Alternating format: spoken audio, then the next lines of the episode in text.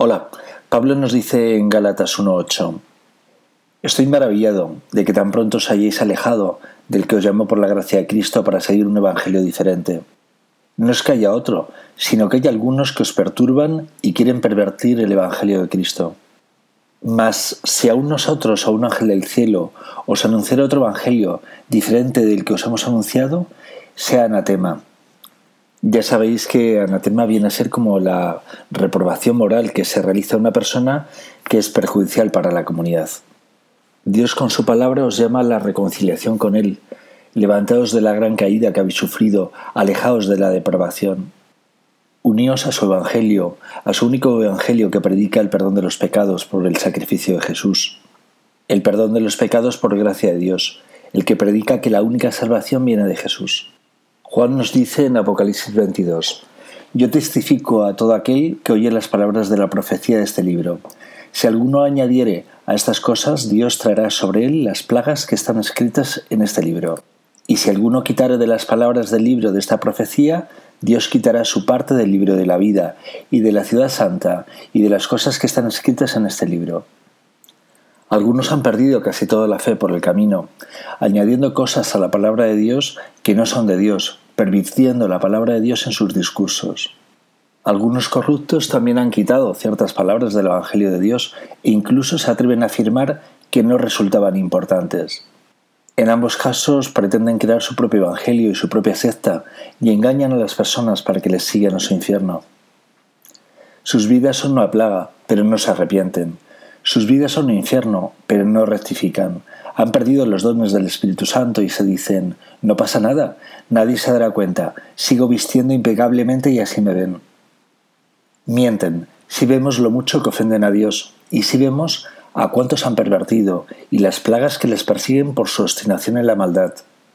Dios no va a unir las religiones. El mismo Dios que habló a los profetas en el Antiguo Testamento se encarnó de María la Virgen y habita entre nosotros, pero no le reconocen esos mismos que predican otra palabra, corrupta y contaminada por sus engaños. Nos dice Jesús, Id y haced discípulos a todas las naciones, bautizándolos en el nombre del Padre, del Hijo y del Espíritu Santo, enseñándoles que guarden todas las cosas que os he mandado. Y aquí yo estoy con vosotros todos los días hasta el fin del mundo. Amén. Jesús nos dice haced discípulos a todas las naciones. Ese es el mandato que hemos recibido de Dios. Ese es el puente que debemos construir con los que no creen en Jesús. De ninguna manera sigáis a los que prostituyen su palabra o acabaréis en su mismo prostíbulo. Nosotros, la Iglesia de Cristo, somos los guardianes de la fe, y esas personas no están para enseñar, sino más bien para aprender, Reprenderles es la obligación de todos nosotros, los fieles de Cristo. No les sigáis o acabaréis como ellos, limpios por fuera y corruptos y suicidas por dentro.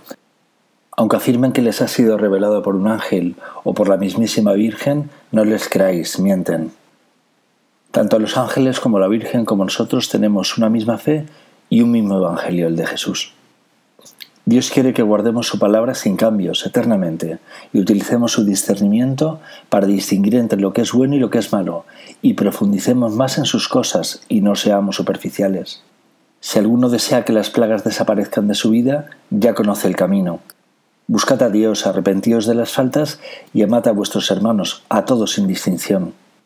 Si perdonáis a los que os han ofendido, también Dios os perdonará a vosotros. De vosotros depende nada más. Si alguno desea que las plagas desaparezcan de su vida, no adoréis a otros dioses, no coqueteéis con otros credos que afirman que Jesús no es Dios, alejaos de esa grandísima plaga antes de que sea demasiado tarde. Buscad la salvación, solo Jesús es la salvación y no hay nada fuera de él. La palabra de Dios es espíritu y vida, es Él mismo. Guardad la palabra como bien merece. Tenía hambre y me disteis de comer. Dios en todas las personas os pide verdadero alimento, y su palabra es verdadero alimento. ¿A qué esperáis? Dadles de comer a todos, id a predicar su evangelio sin miedo.